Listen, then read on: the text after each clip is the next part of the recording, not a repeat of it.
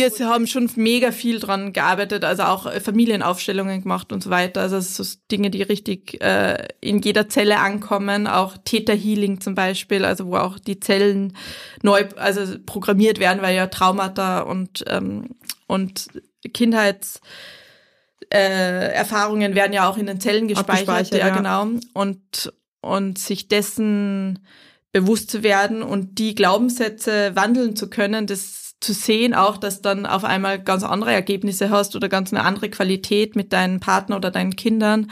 Das ist schon super magic und voll schön zu sehen, auch bei unseren Klientinnen, wenn die uns dann schreiben, wow, wir waren irgendwie kurz vor der Scheidung und jetzt sind wir wieder so close und haben so geilen Sex. Los geht's!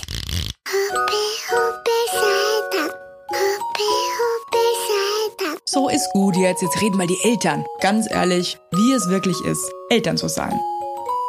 Viel Spaß mit einer neuen Folge Hoppe Hoppe Scheitern. Meine lieben Eltern da draußen. Ich habe heute eine Gästin, auf die freue ich mich so krass, dass es endlich funktioniert. Hm. Tanja Rose ist da. Ich sage immer Rose, obwohl du Rose heißt, aber für mich seid ihr einfach die Roses und das werdet ihr auch für immer bleiben. die Tanja erzählt jetzt gleich mal, wie viele Kinder sie hat. Sie hat nämlich viele und was sie so macht. Und ich freue mich riesig auf dieses Gespräch heute, weil ich habe so viele Fragen, die ich dir heute stellen möchte, dass ich gar nicht weiß, wo ich anfangen soll. Hallo. Hallo Evelyn, danke für die Einladung. Vielleicht magst du dich kurz vorstellen, wie alt du bist, was du machst, wie viele Kinder du hast und in welcher Lebenssituation du so lebst. Sehr gerne. Ähm, ich bin eben Tanja, ich bin 37, halb Österreicherin, halb Schwedin und wohne mit meinem Mann Chris, der auch schon hier im Podcast ja. war und unseren vier Söhnen in Berlin seit sechs Jahren jetzt. Krass. Also die erste Frage, die sich wahrscheinlich jeder stellt, so ich meine, vier Kinder ist natürlich saugeil, aber ist natürlich auch besonders. Total. Gerade finde ich auch in der Großstadt, ne, weil das ist natürlich schon ähm, crazy zum Planen. Ähm, ah ja, vielleicht noch ganz kurz, wie alt sind die Kinder? Die sind, der älteste ist neun, dann sechs, dann drei und der kleine ist bald ein Jahr. Also eigentlich immer so ein Dreierabstand. Ne? Genau, ja, damit haben wir gute Erfahrungen gemacht. war das geplant, dass ihr wirklich vier Kinder habt? Nee, also vom ersten Kind weg war bei jedem Schwangerschaftstest so, wow, wir sind schwanger. Also nicht, dass wir nicht wüssten, wie man verhütet, aber es war trotzdem jedes Mal eine Überraschung, weil Chris ist Einzelkind und ich habe eine Schwester. Also wir kommen aus keiner Großfamilie und, ähm, und gerade vier Söhne, also es ist, manchmal sitze ich da und schaue die vier an und denke mal, wow, das sind meine Kinder. D damit hätte ich nie gerechnet. War das bei das erste Kind denn aber schon ein absolutes Wunschkind oder war das auch eine Überraschung so? Also ich weiß noch, ich habe damals in München mit einer Freundin zusammen gewohnt und die ist dann ausgezogen und dann habe ich so einen kurzen Moment gedacht, wow, das wäre eigentlich ein schönes Kinderzimmer. Also da habe ich Chris so ein Jahr gekannt mhm. und dann ging es ziemlich schnell. Also dann äh, zwei Jahre später war man dann schon schwanger und ist unser Ältester geboren, genau.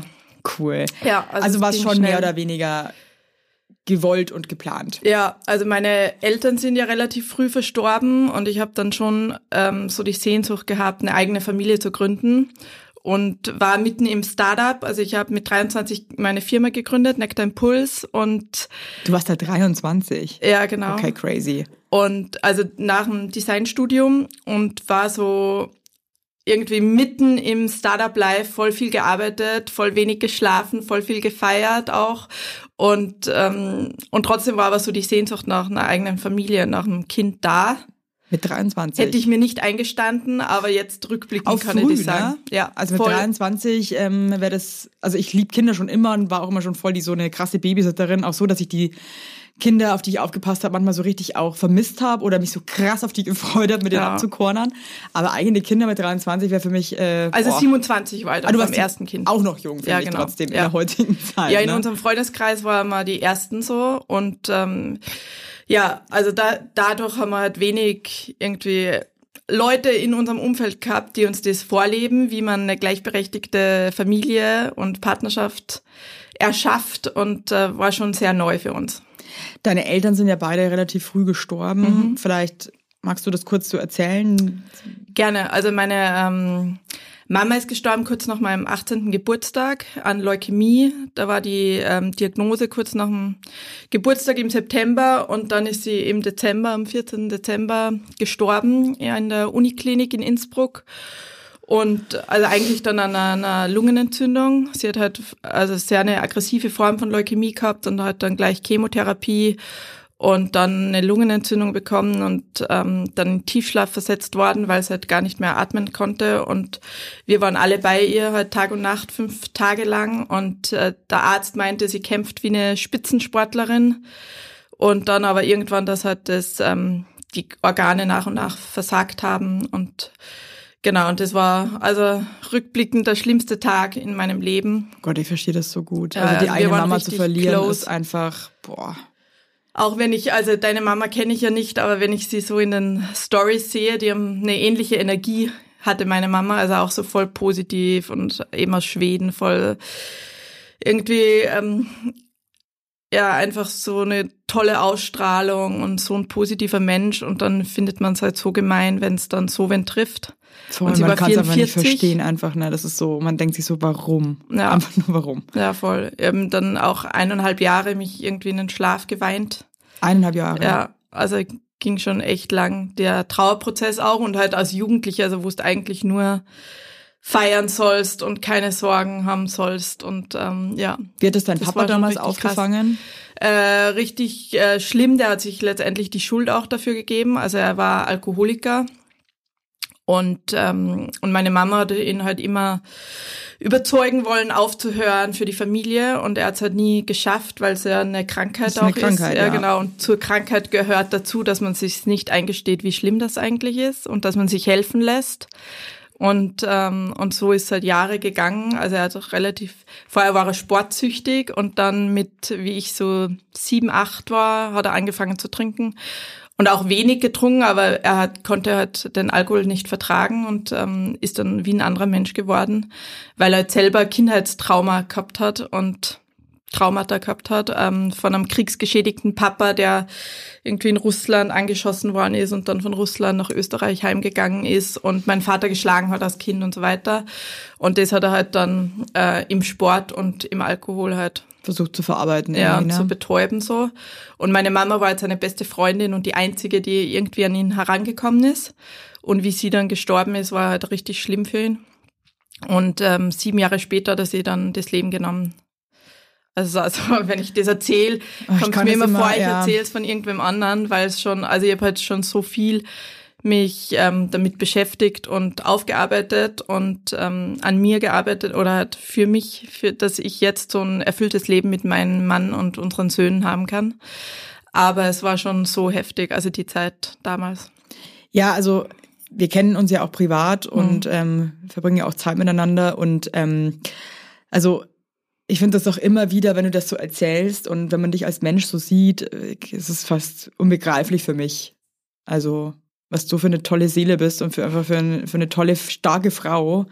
Ähm, weil ich glaube, mehr Schicksalsschlag geht fast nicht, als so früh beide seine Eltern zu verlieren und dann auch noch auf so eine tragische Art und Weise. Also ähm, das ist wirklich ja, vielen Dank. Sehr, sehr krass. Danke. Also, ja, also wirklich Respekt an dich, dass du dich da einfach so diesem der Trauer gestellt hast und ähm, irgendwie trotzdem noch deine Kraft irgendwo hergeschöpft hast, dass du jetzt einfach so eine Powermaus bist, ne? Also, mhm. weil du findest, du bist so eine richtige Energie und, und auch so positiv. Also ich finde es wirklich beeindruckend, muss ich dir jetzt echt nochmal so hier auf dem Weg sagen. Ich sag's ja privat Dank. ganz oft, aber muss dir das jetzt auch nochmal so. Ja, ist schön zu hören. Mitteilen. Also ich habe halt auch ähm, mich wirklich dann viel damit beschäftigt und ähm, arbeite jetzt selber als Coach und jetzt anderen Menschen halt bei schwierigen Situationen helfen zu können und ähm, Gibt's irgendwie so ein Lichtblick äh, zu sein für die auch, dass man da ähm, man man verarbeitet, also man lernt ja mit de, mit dem Schicksalsschlag umzugehen und zu leben.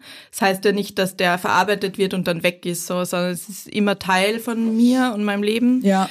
Und auch zu Geburtstagen oder Weihnachten oder so vermisse ich die natürlich. Und äh, bei jeder Schwangerschaft hätte ich mir gewünscht, halt sie anrufen zu können und sagen, ich bin schwanger. Ich bin schwanger ja. und halt auch, dass sie dann bei der Geburt dabei sind oder halt danach und ähm, bei unserer Hochzeit. Also so vieles, was sie halt nicht erlebt haben. Also eben, weil ich bei meiner Mama auch so jung war, die weiß nicht mal, was ich studiert habe so. Ja, oder auch, also ich weiß noch irgendwie, als wir Kinder bekommen haben, wir hatten so einen, also ich vor allem, so einen absurden Drang danach, dass meine Eltern diese Kinder jetzt sehen. Also meine mhm. Eltern waren ja bei, der, bei meiner ersten Tochter fast im Kreis halt noch mit dabei. Also waren mit dabei. Ich habe die dann kurz bevor ich die rausgequetscht habe, habe ich gesagt, jetzt bitte raus schnell. Mhm. Und ich finde, man hat ja so einen Drang danach, dass die Eltern die eigenen, die neuen, die, die eigenen Kinder irgendwie kennenlernen. Ich, also ich kann mir das gar nicht vorstellen, welche Sehnsucht man da haben muss, dass man sich denkt, oh Mann, ich habe mir so gewünscht, dass die die einfach kennenlernen. Ne? Ja, total. Und auch aber interessant ist, dass bei den Kindern trotzdem irgendwie präsent sind. Also da gibt's den Opa Charlie und Oma Marianne und die haben halt so Bilder, wie es dann irgendwie ähm, im Himmel Skifahren und surfen und so. Also die waren da eben sehr sportlich und ähm, und reden auch aus heiterem Himmel auf einmal davon und so, schauen so in den Himmel und sagen hier, ähm, Opa Charlie guckt sich ja gerade zu, wie wir schön. ja voll, das ist voll süß. Und also schon, dass man merkt, dass sie trotzdem eine Verbindung haben. Und ich bin ja schon auch ähm, ein spiritueller Mensch und weiß oder fühle oft, dass sie trotzdem präsent sind. Also auch wenn sie nicht in körperlicher Form sichtbar ja. sind und angreifbar sind, merke ich trotzdem manchmal, also auch A, dass ich äh, hin und wieder so gefühlten Schutzengel habe. Also ich habe mir dann so zerstört, auch danach. Also habe irgendwie so viel getrunken und bin irgendwie mega schnell mit dem Auto gefahren und so und dass mir nie was passiert ist. Also ich habe schon sehr am Limit dazwischen gelebt und dass mir nie was passiert ist. Also wie, als hätte ich gefühlt so zwei Schutzengel. Aber ähm, natürlich, das steckt schon tief. Also ich habe dann sieben, äh, vier Begräbnisse in sieben Jahren organisiert mit meiner Schwester, also von unseren zwei Omas und Mama und Papa. Und das ist halt ähm, so krass. Und das war halt, also ich komme aus einem kleinen Dorf in Österreich, 3000 Seelendorf. da war schon mal herzlich darüber gelacht. Weil äh, wir standen letztens auf der Straße und da meinte Tanni eben, dass ich aus einem 3000 Seelendorf komme. Und dann meinte ich, dass ich es irgendwie lustig finde, dass man nie sagen würde, ich komme aus einem 4 ich komme aus einer 4 Millionen Seelenstadt Berlin. Das ist irgendwie immer nur so eine kleine Stadt, sind kleine Seelen. Also ja, genau. Ja. Dass ja, sie lachen jetzt gerade so saublöd. Und sie war halt dort Lehrerin und voll beliebt äh, in der Grundschule und dann waren halt irgendwie tausend Leute auf diesem Begräbnis. Also auch, die passt nicht mal in die, in die Kirche und ja, also es war schon sehr, sehr eine krasse Zeit und sehr bewegend und einfach, ähm, ja, und eine Lücke, die nie ganz gefüllt werden kann. Natürlich nicht, ne? Es ist halt einfach ein Mensch, der weg ist. Der ja, zwar irgendwie noch da ist, aber er ist halt einfach anders anwesend, ne? Ja, und jetzt, wo man selber Mama ist, weiß man halt, also wie wichtig man auch Voll. als Mama und Papa für die Kinder ist. Also man ist halt irgendwie so. Hast du jetzt eine, eine größere Angst, würdest du sagen? Ja, auf jeden Fall. Also ich habe ganz lange halt so gelebt, als würde ich nur 44 werden. Deswegen habe ich halt alles versucht reinzupacken. Also ich habe ein Business ganz früh gegründet, ähm, habe so viele Reisen gemacht, also waren teilweise nur unterwegs, habe mir alles angeschaut. Ähm, wenn wir irgendwie reisen, dann muss ich alles machen, schlaf ganz wenig und habe eben auch vier Kinder bekommen, also alles in sehr kurzer Zeit und noch ein Business letztes Jahr gegründet. Wir haben ja ein Coaching-Business jetzt ja. auch und ähm, habe äh, zehn Bücher geschrieben, jetzt das elfte und so weiter. Also schon so sehr getrieben. Legst ein krasses Tempo einfach an. Ne? Total. Und dann hatte ich mal ein Coaching-Gespräch als äh, Klientin und da war die Frage dann von, von meinem Coach so, ähm, was ist deine eigentliche Angst? Und dann kam es, also wir haben irgendwie vorher über ganz viele Wege versucht rauszufinden, warum ich mich so getrieben und gestresst fühle manchmal. Und dann äh, war die Antwort, also wie von so Schuppen von den Augen, äh, wow, ich, ich habe eine Frage darüber, wie lange ich lebe weil ich das halt, also meine Mama. Weil du das halt eigentlich so erlebt hast selber, dass man einfach sehr früh gehen kann. Genau, und, und die ja. stand so im Leben, also die hat so fit und vital ausgesehen und dann von einer, vom einen Tag auf den anderen Diagnose Leukämie und du fällst aus allen Socken und, und genau, und diese Angst war schon immer da und deswegen muss ich mich dann immer, muss ich mir bewusst machen, okay, vielleicht lebe ich ja bis ich irgendwie 100 bin und und mich dann so immer ans Limit zu bringen und so viel reinzupacken ins Leben, dann verpasst man halt auch ganz viel trotzdem. Weil man halt nicht mehr so richtig im Moment ist natürlich, ne? Genau. Ja. Also du bist immer in der Zukunft und was machen wir als nächstes und was haben wir noch vor und was können wir noch gründen und was über was können wir noch, noch ja. schreiben. Und, äh, und da hilft mir dieser Satz, also ich, der begleitet mich aus, als, als Mama, ist dieser Satz, äh, sei wo deine Füße sind. Also so im also Moment Im sein. Moment, ja. Ich ja, finde eh genau. eh so im Moment sein ist, finde ich, echt so ein großes Thema auch für mich. Total. Und ja. auch, also unseren, die Großstadtmenschen haben ja manchmal so die Erdung vor allem verloren. Also ja, das am ist Land so eine Charaktersache, ja. glaube ich auch mal. Also Stimmt ich bin halt einfach auch. auch so ein Luftikus, ja. Mhm. Und äh, du ja auch irgendwie. Und ich glaube, dann ist es halt noch schwieriger irgendwie. Ja.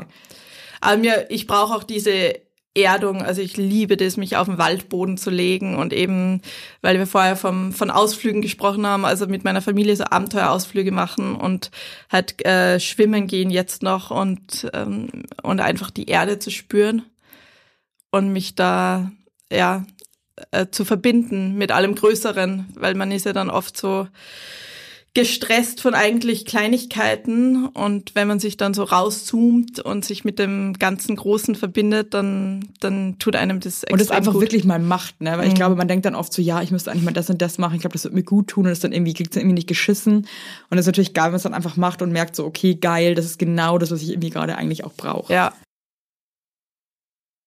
Hey, ähm, ich würde dann gerne noch mit dir eigentlich drüber reden, es ist als Vierfachmama, aber was ich mich jetzt schon noch interessieren würde und vielleicht unsere HörerInnen auch, ähm, gab es irgendwann so einen Punkt, wo man irgendwie diese Trauer, mit der man irgendwie klarkommt und wann war der für dich?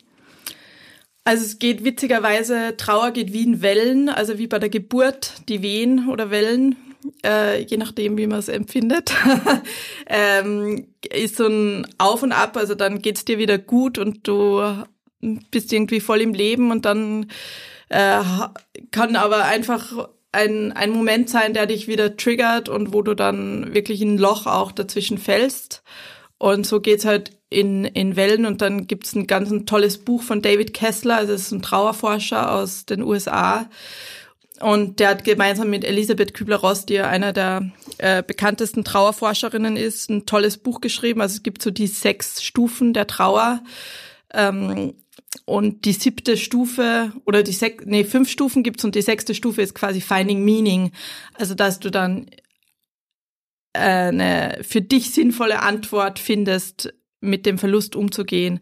Also nicht, dass der Verlust an sich einen Sinn hätte, weil es ist einfach ja. sinnlos, dass ein zweijähriges Kind an Leukämie stirbt ja. oder eine 44-jährige Mama, die noch so viel vorhatte, an Leukämie stirbt oder sonst was passiert. Ja. Also der, der Verlust an sich hat keine, keine Meaning oder keinen Sinn, aber du kannst eben, wie du darauf antwortest, darin ganz viel Sinn finden. Hast du eine Antwort? Ja, auf jeden Fall. Also jetzt, ich habe ganz eine große Wertschätzung fürs Leben an sich dadurch gewonnen. Also einfach, dass ich mir so bewusst ist, dass das Leben endlich ist und äh, lebe halt schon sehr, sehr bewusst und kann sehr gut priorisieren. Also mhm. ich weiß schon, was mir wichtig ist, was ich im Leben erreichen will und aber auch, ähm, dass mir Beziehung so wichtig ist. Also deswegen führe ich eine ganz eine tiefe, enge, nahe Beziehung mit meinem Mann. Und jedes Mal, wenn es irgendwie, wenn wir einen Konflikt haben, dann will ich den halt im Kern ausräumen, damit wir halt wieder nah sein können. Mhm. Weil es mir einfach zu schade ist. Also die die Endlichkeit der Zeit quasi nicht so zu nutzen, dass man wirklich äh, so die Intensität des Lebens wahrnimmt und halt die Schönheit des Lebens auch. Und auch mit meinen Kindern, also oft ist man ja dann als Vierfachmutter auch natürlich gestresst und genervt von Echt? Ja, von allem, was so äh, da anfällt. Aber trotzdem habe ich so eine tiefe Dankbarkeit für was da ist und äh, was mir geschenkt ja, du hast wurde. Du so tolle Jungs einfach, das ist einfach wirklich, das ist wirklich bläst einfach, ne? Ja, voll. Denkst du dir jetzt eigentlich so bei Leuten, die, also man denkt sich ja immer so, umso mehr Kinder man hat, bei Leuten, die weniger Kinder hat, so, paha, paha. Denkst du dir jetzt auch bei Leuten, die zwei Kinder haben, aha? Also, äh, manchmal natürlich, aber dann kann man auch, also so wie man kein Leben mit dem anderen vergleichen kann ich weiß, auch kein Schicksalsgleich. Nicht, aber trotzdem und ist es halt menschlich, dass man total. sich so, weißt du, dann einfach irgendwie, du bist halt einfach mit vier Kindern ja. und dann hat ein anderer nur zwei. Voll. Dann denkt man sich halt so, naja, zwei Kinder, come Voll. on, das ist jetzt auch nicht so wild, oder? Aber da macht man sich halt dann trotzdem auch immer wieder bewusst, okay, ich bin jetzt mit vier Kindern halt auch eine andere Mama, als ich mit zwei Kindern war. Also da war schon viel mehr noch neu und deswegen habe ich da auch Verständnis für Leute, die mit zwei Kindern mega Natürlich, gestresst sind Nee, das, also, das aber ist ja klar, klar ne, aber trotzdem, man sich, so also wenn dann wer hat, ne? jammert, irgendwie, äh, wie anstrengend gerade das eine Kind ist und auf Urlaub fahren und so und du denkst dann nur, hey, wow, äh, mit vier Kindern, das ist so ein Logistikapparat. Dazwischen. Schläfst du eigentlich überhaupt noch mit vier Kindern? Äh, ja, wir haben eine gute Aufteilung jetzt. Also ich habe seit Anfang an, seit wir unser Baby haben, also seit zehn, elf Monaten jetzt, ähm, schlafe ich mit dem Baby und Chris halt mit dem dritten Kind, der drei ist. Und das funktioniert eigentlich gut, weil ich kann dann, also die macht die Nächte, aber Chris äh, steht dann in der Früh auf mit den Kids und macht das Morgenprogramm, Mhm. macht die für die Schule ready und für die Kita ready und ähm, hat das Baby umgeschnallt. Und ich bin dann, kann dann ausschlafen und das Kannst du dann eigentlich, wenn du, also ich weiß bei mir, ich darf mir, also ich mache ja auch die meisten Babynächte und darf dann auch ähm, in der Früh manchmal noch irgendwie so zwei Stunden pennen oder so, oder solange ich halt äh, schlafen kann. Hörst du, stresst dich das dann auch mal, wenn du die Kinder so hörst? Oder kannst du das gut schlaf abblenden? mit Europax. Kann ich leider nennen. Echt? Nee. Ich kann da nicht schlafen irgendwie leider. Ja. Ja. Cool, ja, good for you. Ja, dieses Soft Europax. Das soll ich vielleicht mal ausprobieren. Ja. Das Soft Europax, weil ich das, das, das, das weil, weil ab und zu was. Ja, heute Morgen wieder, ey. Ich weiß nicht, was das ist, aber die möchte halt einfach nackt sein. Die möchte sich einfach nicht anziehen. Sie will sich wirklich einfach aus tiefstem Herzen nicht anziehen. Das ist so krass einfach. Ja, die Phasen. Also Und irgendwann musst du halt dann durch- leider einfach sagen, wir müssen uns jetzt aber, also es ist jetzt einfach auch mal nach zwei Stunden nackt rumlaufen. Es ist jetzt einfach gut, wir müssen jetzt raus. Du musst dich jetzt einfach anziehen. Sorry, Dude, aber okay. Ja, nein, es ist ähm, auf jeden Fall crazy, aber auch dann wieder irgendwie vergeht die Zeit dann trotzdem auch schnell. Also jetzt der Älteste wird jetzt zehn und Krass. du denkst irgendwie, wow, zehn Jahre sind wir jetzt schon Eltern. Was war so die härteste Zeit für dich als Mama oder als Eltern? Also immer nach den Geburten, ich hatte zwei ungeplante Kaiserschnitte und zwei geplante und äh, wollte immer eine Spontangeburt und war dann schon immer sehr irgendwie, also es ist auch alte Trauer hochgekommen. Ich konnte dann auch die Geburten oder das Wochenbett immer auch dazu nutzen, nochmal so eine Runde zu trauern. Das war dann immer, ja, aber es ist auch heilsam so. Ja, klar, wenn trotzdem- rauskommen darf und wenn es halt so ein großes trotzdem Event muss man da auch erstmal damit umgehen können. Ja. Ne? Also ich meine, weil ich meine, Trauer ist halt schon hardcore. Total. Emotional, man ist halt nach einer Geburt auch einfach extrem ja, empfindlich und dann halt dann noch so ein anderer Kloß dazu. ja. Ähm, Trauer ist das äh, Glück, geliebt zu haben. Das ist ganz ein tolles Buch auch und ein schöner, schöner, schöner Satz, eigentlich, finde das stimmt, ja. Ja. Dass du halt, also wenn du halt voll lieben kannst, dann kannst du halt auch voll trauern. Also dass beides dazu gehört, die Polarität des Lebens. Also es ist halt einfach, ähm, ja, wenn, wenn man lernt, dem zuzustimmen, dass halt beides auf der, auf der We äh, Erde gibt und man dem zugestimmt hat, indem man quasi geboren worden ist, Ja. diesen Spielregeln, dass man irgendwann stirbt und deine Liebsten irgendwann sterben und du mit Ich der Geburt so des krass, Kindes weil den man Tod mitschenkst. ja, dass wir, also, also es ist ja eins, wenn eins jedem sicher ist, dass er irgendwann halt stirbt. Ja. Aber trotzdem vergisst man es halt dann, also ich zumindest, vergesst es dann immer wieder. Ich habe zwar auch so Momente, wo ich dann irgendwie mir denke, fuck, irgendwann sterbe ich und habe ich irgendwie so Gedanken, die mich auch irgendwie sehr, sehr traurig machen, weil ich mir denke, boah, was ist da mit meinen Kindern oder wie auch immer, aber irgendwie ver vergisst man es ja dann Gott sei Dank auch irgendwie wieder. Genau, was Ja. auch gut ist. Ja. Also weil sonst könntest du ja gar nicht irgendwie Ja, sonst leben und den ganzen Tag eigentlich nur, ähm, ja, Traurig in der. Ecke. Also. Scheiße. Hey, Ja. Für dich war es so schlimm, weil du unbedingt, wolltest unbedingt einfach eine Spontangeburt. Und äh, ich war eben die erste im Freundeskreis und wir haben einen Geburtsvorbereitungskurs gemacht und der hat halt alles erklärt und dann, also sie hat alles erklärt und dann am Ende äh, zu Kaiserschnitt kam es halt gar nicht so. Also es hörte mit Kaiserschnitt auf. Also es war nur der letzte Satz war irgendwie, ja, und wenn das alles nicht funktioniert, dann hast du halt einen Kaiserschnitt. Passt, der Kurs war zu Ende. Krass eigentlich, das stimmt. Man wird eigentlich, es wird eigentlich überhaupt nicht über Kaiserschnitt gesprochen. Genau, so deswegen Geburtsvorbe- arbeite ich auch gerade an einem Online-Kurs, um halt Frauen auf einen eventuellen Kaiserschnitt vorzubereiten Hey, und halt point, um Tanja, weil- damit ja. ähm, fertig zu werden danach, wenn es halt damit überhaupt nicht gerechnet hast. Also ich kenne ganz, ganz, ganz, ganz viele Frauen, Mhm. die ähm, einfach auch überhaupt nicht davon ausgegangen sind, einfach einen Kaiserschnitt zu haben, eine Bauchgeburt.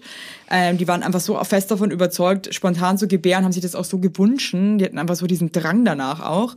Und ähm, die sind danach in ein richtiges Loch gefallen, weil das für die, weil die haben sich null damit befasst. Das ist auch irgendwie überhaupt, es gibt auch nicht wirklich Aufklärung, finde ich, darüber. Ja, Good mittlerweile gibt es ein bisschen ja, mehr, aber, ja, aber eigentlich aber noch, so wirklich, nee, genau. Ne? Und man fühlt sich dann wirklich so als, also ich habe mich als totale Versagerin gefühlt, weil ich eigentlich voll das gute aber das höre ich so oft von Frauen. Körpergefühl ja, habe und halt irgendwie Yoga und äh, Hypnobirthing. Also ich habe mich so gut vorbereitet gefühlt und war dann im Geburtshaus angemeldet beim ersten Kind und hatte dann 30 Stunden Wehen und wir wurden dann unter dem Geburtsprozess äh, in die Klinik verlegt Ciao. und sind selber mit dem Auto dorthin gefahren, nee. unter den Vollwehen beim ersten Kind. Da habe ich mal gedacht, Entschuldigung, dass ich jetzt lachen wie kann die Hebamme das erlauben? Einfach nur, das war ab. so schrecklich. Alter Schwede. Chris war fix und du fertig. Bist, ihr seid nach 30 Stunden. Also nee, nach 20 Stunden. Egal, ja. es reicht auch schon, ja, meine Liebe. Voll. Ihr seid nach 20 Stunden Hardcore-Wehen ja. selber ins Krankenhaus gefahren. Genau. Hey, das, das Durftet ihr das? Nee, eigentlich nicht. Eigentlich muss dann ein Krankenwagen rufen. Ja, eben. Aber die hat, äh, also die Hebamme im Geburtshaus hat das so durch, hat er gesagt, jetzt fahrt selber in die Klinik und ich komme mit eigenen Auto nach. Ist das jetzt dein Ernst? Ja. Wie weit war die Klinik weg? Na, so 20 Minuten. Und dann auch so, und nicht. Chris hat dann auch so Panik dazwischen gekriegt, weil ich ja, halt natürlich. unter den Wehen voll fertig und er bei jeder roten Ampel noch drüber gefahren. das war halt, hey, das ist eigentlich, also Entschuldigung, ich bin jetzt auch gar nicht fertig, das ist fahrlässig ja, voll. fuck. Ja, voll. Es war richtig Nach 20 gestört. Stunden? Mhm. Alter, wie konntest du überhaupt noch ins Auto und einsteigen? Und dann dort in der Klinik angekommen und dann Alter, Entschuldigung, ich muss jetzt gerade lachen. Ich meine, ihr seht das nicht, aber wir nehmen hier in einem Tonstudio auf und der, ähm, der das hier betreibt, der hat auch zwei Kinder und der hat jetzt gerade bei der Geschichte, hat, schaut einfach auch nur fassungslos hier rein. es ist einfach wirklich so, what the hell? Ja, voll. und diesen München, jetzt? also wo du irgendwie denkst, okay, wow, Ciao. Boah, Alter, ist das hart. ja, ja, und du warst noch in der Verfassung, dass du dann gesagt hast, ja, dann fahren wir heute. Genau. Wirklich? ja, nee, also ich ihr, kann nicht mehr, Entschuldigung. Ihr war, also ihr habt nicht gewusst, wie mir geschieht und äh, war so, aber so frustriert, dass halt nichts weiterging. Also Muttermund hat sich einfach Doch, Muttermund war komplett offen. Nee. Aber sie hat halt, also die gefühlt immer und das, also nicht immer, die war schon eine sensible Hebamme, aber sie hat halt gefühlt und das Köpfchen ist nicht in den Geburtskanal reingerutscht. Also ist halt über dem Becken stecken. Verstehe ich auch geblieben. ganz ehrlich, verstehe ich aber auch, dass es auch frustrierend ist. Der Muttermund komplett offen, du bist so, hey, ganz ehrlich, eigentlich bin ich hier ready. Voll. Komm halt einfach raus. Und dann Mann. ist halt der erste Geburt, Mann. du weißt halt überhaupt nicht, also auch wie heftig Wehen sein können hey. und du bist halt fix und fertig und ich hab dann so ein Foto von meiner Mama gehabt und die ganze Zeit die so noch irgendwie angeheult. Es war so schlimm und Chris total hilflos. Naja, dann kommen wir in die Klinik und weil es ja dann oh oft äh, auch heißt, Männer sind irgendwie so unempathisch und so, dann hatte ich eine Oberärztin, die ist mir so in die Möse reingefahren. Das kann man nicht anders sagen. hey, ganz kurz noch. Ja. Ey, wie, also diese Autofahrt dahin, warst du aggressiv oder warst du einfach weggetreten? Also na, da war ich sehr konzentriert, mit die Wehen halt oh zu veratmen. Also und wo hat der dann geparkt? Ähm, hat der überhaupt den Weg dahin Vor gefunden? der Klinik, halt mit Warnblink und dann sind wir rein und ähm, er musste dann halt noch umparken okay, cool. und währenddessen war ich halt bei der Untersuchung bei der Ärztin und die ist mir halt so unsensibel oh da unter den Wehen auch äh, reingefahren. Es war oh. so schlimm, das war richtig entwürdigend. Es war richtig traumatisierend. Oh, und Tanja, ey. Boah, das war und das boah, und dann Alter, Entschuldigung, aber ich, ich, ich kann es gerade auch überhaupt nicht glauben. Und dann, es war ein Sonntag. Ich bin froh, dass du mir die Geschichte übrigens hier erzählst und nicht, wenn wir mit äh, unseren sechs Kindern am Spielplatz sind. Ja. Jetzt kann ich die richtig, jetzt kann ich die richtig aufnehmen. Gott. Ja, das war echt. Ähm, und dann? Äh, na genau, dann habe ich, ähm, hat es gesagt, jetzt machen wir eine PDA und schauen halt, ob dann, ob du die äh, entspannen kannst und dann halt wieder was weitergeht. Also die Herztöne waren noch okay quasi. Dann habe ich eine PDA gekriegt und habe irgendwie so vier Stunden ähm, mich ein bisschen erholen können. Und dann ist der Ober, der Chefarzt gekommen in seinen weißen Sneakers. Ich weiß noch genau, wie der ausgeschaut hat aus seinem Sonntagsausflug irgendwie. Und ähm, so ein obercooler Typ, nicht wertend. Und er meinte dann halt, ja, ähm, es war bei seiner Frau genau das Gleiche, es hat einen Geburtsstillstand und er würde jetzt halt dringend zum Kaiserschnitt raten. Und ich war so, okay, fuck. Äh, das ist halt das, was ich absolut nicht wollte. Mhm. Und ähm, es war, also bei den Toten meiner Eltern habe ich mich ähm, so machtlos, so ein Gefühl der Machtlosigkeit halt gehabt und genau dieses Gefühl halt dort nochmal gehabt, also so komplett machtlos und ausgeliefert gefühlt.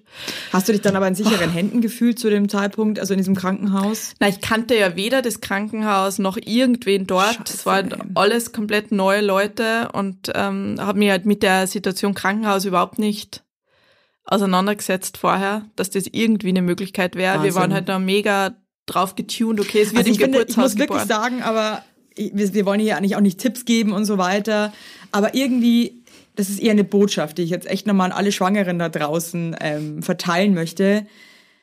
Ich glaube, es ist total hilfreich. Diese Geburt, finde ich, ist sowas krasses und unberechenbares, auf eine geile, aber auch auf eine krasse Art und Weise, dass man sich, finde ich, immer als Schwangere auf alle Situationen eigentlich sich immer vorstellen sollte, es kann alles passieren, weil man weiß einfach nicht, wie es läuft. Es ist einfach genau, so. Genau, es ist nicht planbar. Man kann sich noch so gut vorbereiten und so weiter. Man, es ist einfach unberechenbar. Und ähm, sich wirklich damit auseinanderzusetzen, everything can happen und alles ist in Ordnung. Und das Einzige, um was es eigentlich geht, ist, dass alle gesund irgendwie auf dieser Erde bleiben. So, es klingt, genau. klingt jetzt irgendwie bescheuert, aber du weißt, was ich meine. So, also dass einfach alles allen gut geht danach. Ja. Und ich glaube, es würde vielen Frauen wahrscheinlich auch besser gehen, sich einfach leider auch mit Sachen auseinanderzusetzen, die man sich nicht unbedingt wünscht. Und die einfach nur kurz zu manifestieren und zu sagen, es kann sein. Und dann geht's nicht anders und dann muss ich das einfach annehmen und mit der Situation irgendwie dealen. Ja, und dann natürlich sich die schönstmögliche Geburt ausmalen, weil klar natürlich, aber auch Manifestation funktioniert ja schon gewissermaßen, aber bei Geburt und beim Kinderkriegen, also auch, ob du schwanger wirst, ob das Kind gesund ist und eben wie die, wie die Schwangerschaft wird und wie die Geburt wird, darauf hast du halt nur bedingt Einfluss. Ja. Und als Powerfrau, die halt sonst viel selber in die Hand nimmt und halt ein eigenes Business und die halt immer so am Tun und Machen und dann dem zuzustimmen, dass man darauf eigentlich wenig Einfluss hat, wie das und man ausgeht. muss ja dazu sagen, der, der, der Mensch ist unterschiedlich. Ja. Also ich habe ja zum Beispiel, wenn man uns jetzt vergleicht, wir verstehen uns krass gut, aber äh, meine Traumgeburt ist in einem Krankenhaus mit einer Ärztin, in der PDA. Mhm. Also ich habe ja, also für mich wäre zum Beispiel ein Geburtshaus ein Albtraum. Mhm. Also für mich wäre das traumatisch gewesen, das meine ich jetzt auch wirklich ganz ehrlich, mhm. ähm, zu Hause zu sein.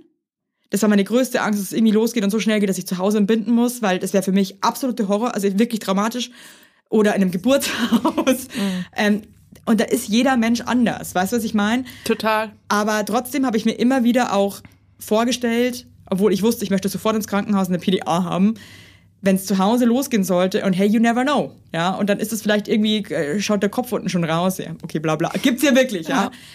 Wie mache ich das dann zu Hause für mich so, dass es passt? Und mhm. habe auch vorher mit meiner Hebamme zum Beispiel drüber gesprochen und meinte so, hey, äh, falls es doch zu Hause losgehen sollte, wie lange brauchst du zu mir und solche Sachen einfach auch abgeklärt, damit ich mich irgendwie entspannen kann auch mehr und weiß, ich bin auch, wenn es so läuft, wie ich es nicht möchte, trotzdem irgendwie in einer in Anführungszeichen Comfortzone. Mm, also das ist echt so meine Botschaft. Also weil ich glaube, das ist sehr wichtig und sehr gut.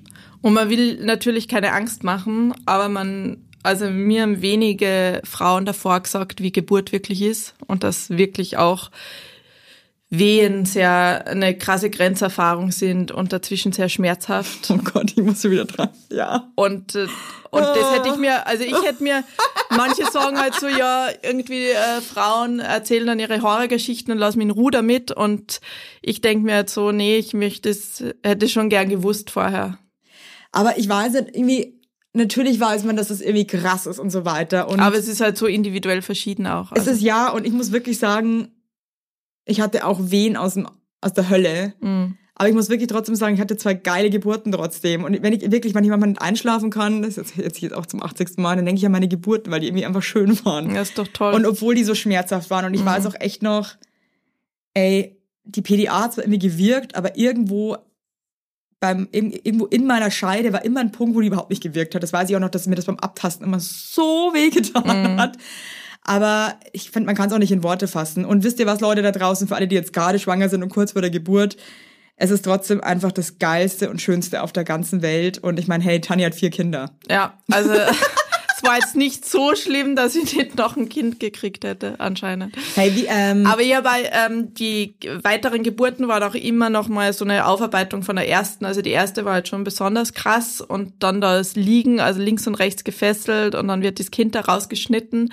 Aber der Moment, wo das Kind dann auf deine Brust kommt, also ich, ich habe dieses Blutbündel dann abgeschmust. Ich war von oben bis unten im Gesicht voller Blut, weil ich den so abgeschmust habe und so glücklich war, dass der halt endlich dann so da, da war. Ist einfach, ja. Nach 30, über 30 Stunden und abgekämpft, ja voll. Und das ist halt krass, wenn du halt äh, so lang Wehen hast und dann nochmal einen Kaiserschnitt, also oder Bauchgeburt. Das ist halt, es ist, es ist Die Schmerzen halt die ersten Tage danach war krass und weil es dann nach dem ärgsten Moment gefragt hast, also so die ersten drei Monate, also er ist ja mit dem Kopf stundenlang auf dieses Becken vor und zurück und da war kam selber, nicht weiter. Ja, genau, kam nicht weiter und war dann Schreibaby. Also wir führen das auch auf die Geburt zurück. Wir haben dann Osteopathie und so gemacht. Was heißt Schreibaby? Also, Na, der hat wirklich manchmal sieben Stunden am Tag geschrien. Alter, und wie im Spieß. Oh Gott und du weißt halt nicht, was du machen Tanja, sollst. das ist, also ganz ehrlich, das, das ist, ich, ich habe das so nie erlebt. Ich habe das immer wirklich mal eine Stunde lang am Abend und war da schon wirklich, dass ich selber einfach nur noch geweint habe, weil ich mir dachte, was ist denn eigentlich los? Mhm. Was hast du denn? Was soll ich denn noch machen? Wieso hilft denn nix? Mhm. Da, es ist, es ist voll. Das ist uh, crazy. Wie bist du damit umgegangen damals? Also hast du irgendeinen Tipp? Ja, ist wieder ein Tipp, aber irgendwie, also ich muss schon sagen, aber was macht man denn da? Na, Osteopathie haben wir dann gemacht. Nee, wie, wie, ich meine ich mein jetzt eher, wie, wie gehst du damit um, wenn dein Kind sieben Stunden schreit? Na, du verzweifelst schier und schaust halt, dass das mit deinem Partner dich abwechselst, so dass du halt nicht komplett crazy wirst. Und, und, aber wir haben eben wenig Leute in der Umgebung gehabt, die Erfahrung gehabt hätten oder mal gesagt hätten, ja, das, äh, das wird schon so, sondern man war dazwischen natürlich verunsichert, was das Kind hat und ob es ihm und gut geht. Und das war drei so. Monate? Das war drei Monate, ja. Also es gibt ja diese drei Monat Schreibbabys. Aber hat das mit den Koliken dann Weiß zu tun? ich nicht. Okay. Also da gibt's ja auch unterschiedliche äh, Theorien dazu, ob es das überhaupt gibt und so weiter. Mhm. Genau, und dann äh, wurde es aber besser. Wir haben ihn dann auch immer Oh, so Scheiße. mega gepuckt und äh, er ist Was nur hat, hat irgendwas geholfen? Regen, ja so voll fest pucken Ja. Und ähm, und dieser Regensound, also diese App, wo es quasi Dauer regnet, das hat dann geholfen. ja, es war schon krass. Also wenn ich dort zurück überlege und was man dann Wie war denn das für euch als Paar auch? Also, weißt du, dann bist du eh frisch Eltern, hast diese krasse Geburt hinter dir, bist eh gebeutelt und dann hast du halt auch noch ein Kind zu Hause, das einfach so viel weint. Also, Ja, das war, das war richtig krass, die Zeit. Aber die ging dann halt auch ähm, vorbei und dann gleichzeitig war es halt auch das Schönste, also wenn dann so ein Baby auf dir liegt und einschläft und du in der Trage ihn durch die Gegend trägst und so, es war halt das auch so magisch und schön dazwischen. Also so an diesen kleinen, wunderschönen Momenten hängst du dich halt dann auf und bist du dann Die immer mit voller. Angst in die nächsten Geburten rein oder war das dann immer, wurde immer wieder besser und besser? Also ich und habe dann für die zweite Geburt, also ich bin ja dann zwei Jahre später schwanger geworden und dann für die zweite Geburt nochmal so einen intensiven Hypnobirthing-Kurs gemacht und konnte, hab dann, äh, wir waren in einem Krankenhaus angemeldet für die Geburt und ich war fix überzeugt, das wird eine Spontangeburt, weil ich halt noch so viel besser vorbereitet war.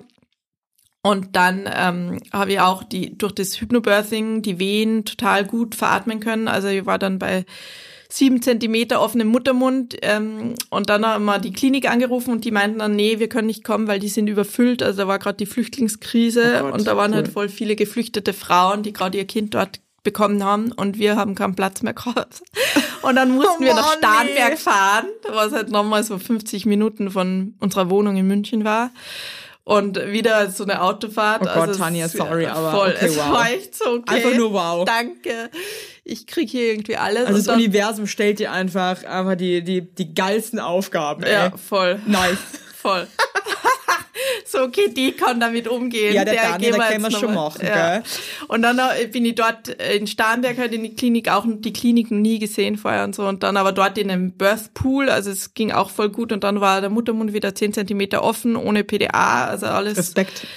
Das war irgendwie eine bestärkende Erfahrung auch, dass das jetzt, ähm, dass ich das so mit mir machen habe können. Und dann ähm, ist aber wieder das Köpfchen nicht rein. Und es war komplett der gleiche, also wie, also äh, wird die ganze Geschichte nochmal wiederholen. Und dann wieder so, ja, okay, sie würden jetzt unbedingt zum Kaiserschnitt raten. Und dann halt, was dort krass war, ist halt, wenn es dann unter den Wehen diese Anästhesie kriegst für den Kais, also für die Bauchgeburt. Und äh, du musst ja dann komplett ruhig halten, wenn sie ins ja. Rückenmark hinten stechen und und ähm, und ich bin da gesessen und habe halt Wehen gehabt und konnte halt nicht äh, komplett ruhig halten und sie halt ruhig. Also es ist halt auch so äh, Situationen, wo es wo es schon als Frau dich ganz schön übergangen fühlst irgendwie so. Ich fühle mich oft übergangen als Frau. Ja. Und da war wirklich, das ist krass. Ich muss wirklich sagen, ich finde es echt heftig, ja. was wir teilweise alles so Total. über uns das, ergehen lassen müssen. Dass wenig darüber ja. reden und halt wenig Forum ist, darüber zu sprechen. Und ich habe jetzt voll schön ähm, von einer sehr engen Freundin von mir die Bauchgeburt fotografieren dürfen und war halt vier Stunden mit im OP. Ähm, also mit im Krankenhaus und dann im OP und konnte halt die komplette Geburt äh, filmen und das war richtig schön. Also auch nochmal, um das zu verarbeiten, mhm. das halt von einer anderen Perspektive zu sehen und sie zu begleiten und das quasi so als äh, War bei ihr von vornherein klar, dass sie eine Bauchgeburt hat? Ja, genau. Ja, okay. Ja. Für sie, die hat das erste Kind spontan gebärt und das war für sie so traumatisch, weil das war so ein 4,5 Kilo Baby und sie ist ziemlich zierlich und für heißt sie war auch das wieder total nichts, by the way. Also nee, gar Frau nicht. zierlich als ähm, Gar äh, nicht. heißt auch wieder nicht, dass es irgendwie, oh, die kann bestimmt nicht gut Kinder auf die Welt kriegen, weil die ist so dünn. Ich würde da Quatsch. total gebärfähig aussehen, aber Das ist nämlich auch so ein, äh, so ein Ding, das genau irgendwie so, dass sie, ja, die hat einen großen Busen, die kann bestimmt voll gut stillen. Ja, okay, genau. wow, so ein Quatsch einfach. Ja, ne? Also voll. Total. Aber das war für mich nochmal voll heilsam, das, die zu begleiten. Und genau, und dann wollte ich unbedingt Nummer drei nochmal spontan probieren. Und da ähm, findet man aber halt schwer ein Krankenhaus, was das mitmacht. Und dann war mir das Risiko auch zu groß. Also da, das Risiko ist ja dann, dass eine Uterusruptur hast, Ja. also dass die Gebärmutter reißt unter den heftigen Wehen. Und das war mir dann auch zu zu äh, riskant irgendwie. Und dann habe ich Nummer drei und vier als geplanten geplante Bauchgeburt bekommen. Und das war natürlich wesentlich schöner im Sinne von, dass ich wusste, was auf mich zukommt. du wusstest, ich mich welches Krankenhaus vorbereiten die konnte. sicher genau. ist. und Hatte eine. Beleghebamme Ja. und habe es mir so möglichst schön gemacht, auch wenn die Schmerzen danach aus der Hölle kommen. Äh, ich hatte nie einen Kaiserschnitt, also ich kann nur mit Schmerzen von einem Scheidenriss dienen. Ja, auch nice. Aber auch schön. Alter, was. Ich muss wirklich sagen, aber Oh Gott. hey, wenn ich mir das jetzt auch wieder so anhöre, trotzdem sind hier tausend, äh, tausend Menschen auf der Welt. ja. Und trotzdem sind hier einfach alle auf der Erde und, und sind irgendwo aus dem Bauch oder aus, dem, aus, der, der Scheide rausgekommen. Also ich finde es einfach irre. Aber ich finde halt auch, Das dass es an der Zeit ist, dass der Welt, Frau ist dafür mehr anerkannt wird, was sie da leistet. Vor allem auch danach. Und Ja. da wollte ich mit dir jetzt unbedingt auch noch drüber sprechen. Fuck, wir sind eigentlich schon voll am Ende. Ähm, wie ist es für dich als Frau? Weil ich finde, man ist ja schon irgendwie gebeutelt irgendwie nach so einem Erleben, nach Geburten und dann irgendwie auch danach mit den Hormonen und diesen ganzen Sachen, die man irgendwie mit sich rumschlägt. Wie gehst du damit in deiner Partnerschaft um? Weil ihr seid ja beide auch Beziehungscoaches. Ähm, wie ist das bei euch?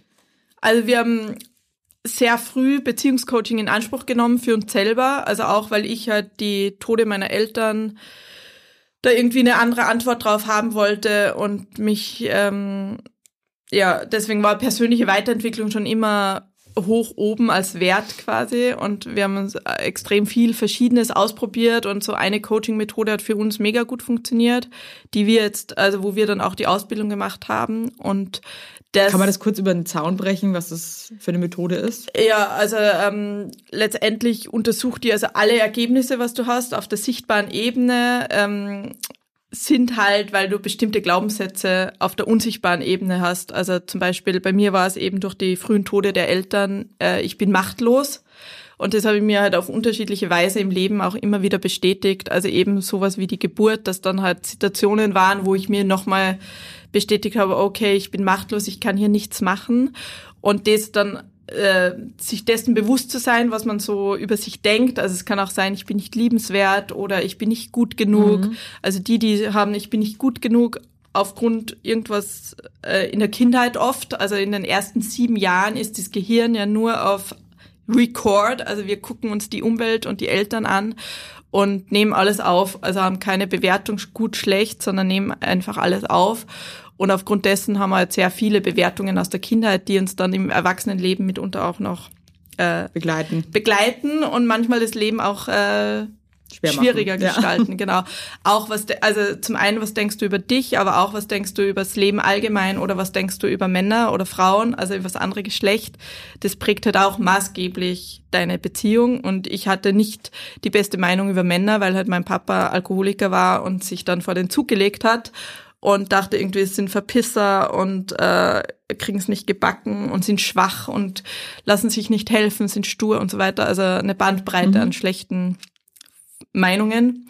Und das musste ich dann, also musste ich nicht, aber ähm, das war mega hilfreich, mir dessen bewusst zu werden und dadurch über Chris auch eine ganz powervolle Meinung zu haben. Und äh, das hat halt so maßgeblich unsere Partnerschaft zum Besseren gemacht, sich dessen bewusst zu sein, was wir eigentlich über uns denken und über den anderen und wie das das, äh, das Beziehungsleben auch beeinflusst. Und seitdem wir eben Coaching auch in Anspruch genommen haben, ähm, war halt unsere Partnerschaft immer noch näher und noch besser. Und das heißt nicht, dass wir nicht streiten, also wir können mega streiten. Ja, das hat Chris ich ja auch, auch schon wirklich erzählt. bei euch, das, da kannten wir uns noch gar nicht und dann habe ich mit irgendeiner anderen Freundin über euch gequatscht. Und dann meinte die irgendwie so, dass ihr irgendwie so einen Ansatz habt, dass Streiten halt nicht es wird immer so negativ behaftet, ne, so, boah, die streiten, uh, shit, die streiten voll viel oder so. Sondern dass es auch was Gutes hat. Und das fand ich so geil einfach, dass einfach auch mal aus dem Streit bedeutet ja eigentlich im besten Fall, dass ja wieder was vorwärts geht irgendwie, ne? Ja, und du streitest halt mit Menschen, die, wo du dir sicher bist, also dass die bleiben auch. Da, mit denen streitest du am heftigsten, zu denen Hast du nicht aber manchmal auch Verlustängste, weil das habe ich schon manchmal, dass so, wenn ich dann irgendwie so richtig so schwach bin und irgendwie irgendwie einen scheiß Tag habe und dann ich meine, ich habe ja auch so meine kleinen Probleme, die ich so mit mir mittrage und dann denke ich mir so, ich bin ich nicht liebenswert, weil ich so eine gestresste Scheißmutter bin, so denke ich mir dann so für mich selber und denke mir so, oh, hoffentlich verlässt er mich jetzt nicht, weil ich irgendwie ganz so, so ein Zombie bin. Hast du sowas auch? Äh, ja, hat, hatte ich am, vor allem am Anfang der Beziehung auch. Also auch, dass ich halt dachte, er ähm, äh, wie ist er, wenn er Alkohol getrunken hat? Also eben all dieses, was ich auch mit meinem Papa hatte, also dass der, der ist ja wie ein anderer Mensch geworden, wenn er was getrunken hat. Das also so viele, richtig. Ne?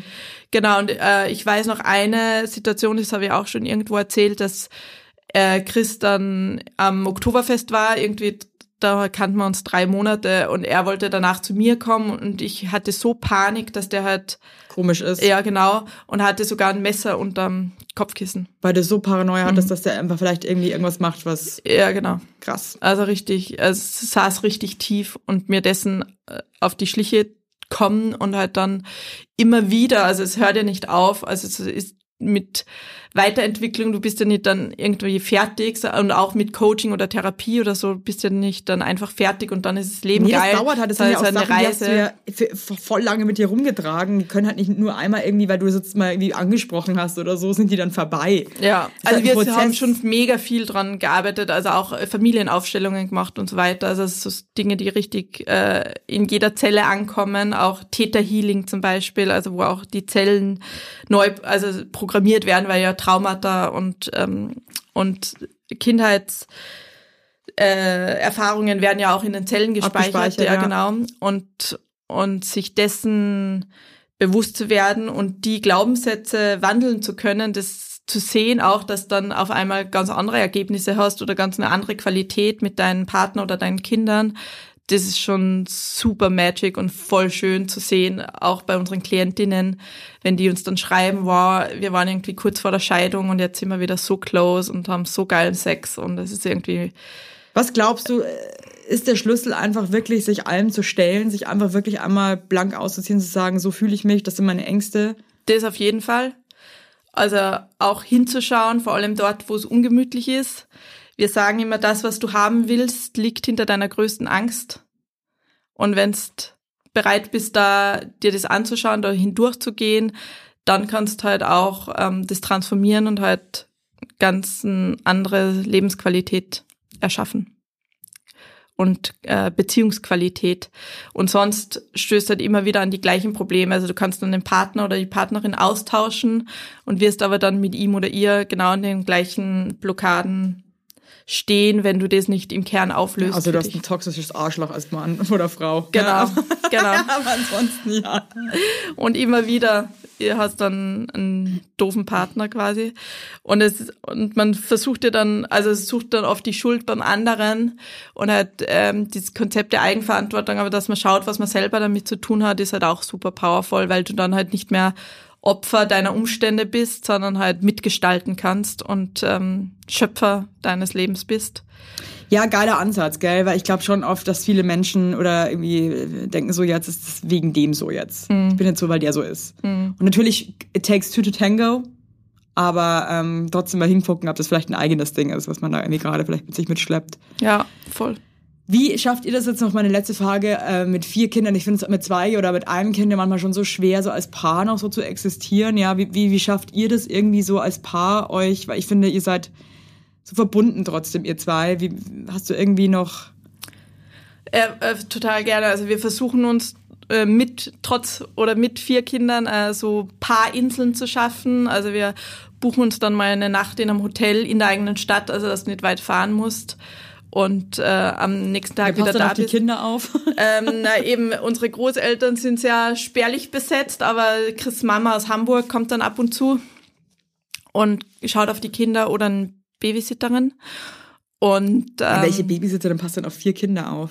Na, also wenn es vier Kinder ins Bett bringen muss, dann braucht man zwei Babysitterinnen. Schon, oder? ich finde das, also ich, ich finde das mit zwei kleinen Kindern ja. schon wirklich ein Affentanz, die ins Bett zu bringen. Aber oft, dass man die Kleinen zum Beispiel mitnehmen und die dann hinlegen. Also auch in einem Hotel kannst du es ja machen und dann mit dem Babyphone trotzdem zu zweit essen gehen unten. Also es ist äh, voll, voll gut. Oder halt äh, es bedarf auch nicht oft so ein mega Aufwand oder ein mega Event, sondern es reicht dann auch mal zu zweiten Kaffee trinken gehen und halt aber das Handy zu Hause zu lassen und halt echt beim anderen sein. Ja. Und oder sich auch mal, was mir jetzt auch aufgefallen ist, weil wir jetzt auch gerade oder seit längerem einfach versuchen, wirklich so mehr bei uns als Paar auch zu sein. Aber man irgendwie mit den Kindern mal schafft, sich dann doch mal auf den Boden zu setzen und zu spielen, dass man sich einfach eng nebeneinander setzt und sich einfach umarmt dabei oder ja genau das macht auch schon voll Berührungen schenkt einfach tagsüber oder sich einfach mal kurz irgendwie kurz eine Sekunde umarmt. Mm. das ist finde ich das macht so viel aus total. sich einfach wieder zu spüren und dann denke ich mir auch wieder jedes Mal so oh Gott das fühlt sich so gut an und ich liebe den einfach so krass. Ja ist ja so gesund. Also äh, es, es, es äh, äh, wissenschaftlich auch bewiesen, 20 Sekunden umarmen oder 6 Sekunden küssen, dass das halt voll den positiven Effekt auf deinen Körper und Merkt Geist man auch hat. sofort. Genau. Wirklich. Und es ist eigentlich so wenig, was es bedarf.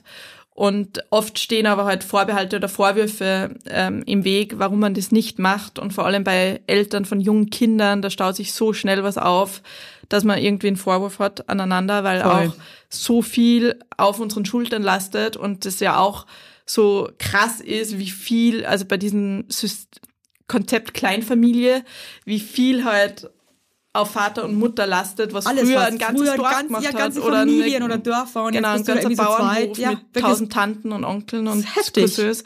Und jetzt auf einmal so zu zweit alles wuppen und, und noch, noch die Miete zahlen ja, oder voll. irgendwie einen Kredit abzahlen oder ähm, noch äh, eben mega viel arbeiten. Dann alleine, also wenn ich mir die Wäscheberge manchmal anschaue, da könnte ich nur mich hinsetzen und eine Runde heulen dazwischen. Aber weil es so viel ist. Das ist einfach so hardcore, ey. Und dann dieses ganze äh, logistisch mit Schule und Kindergarten und so weiter. Und dann, wenn es dann noch Vorbehalte hast oder Vorwürfe dem Partner gegenüber, dass der irgendwie äh, das nicht gemacht hat, was er gesagt hat oder heimgekommen ist, wenn er gesagt hat und so.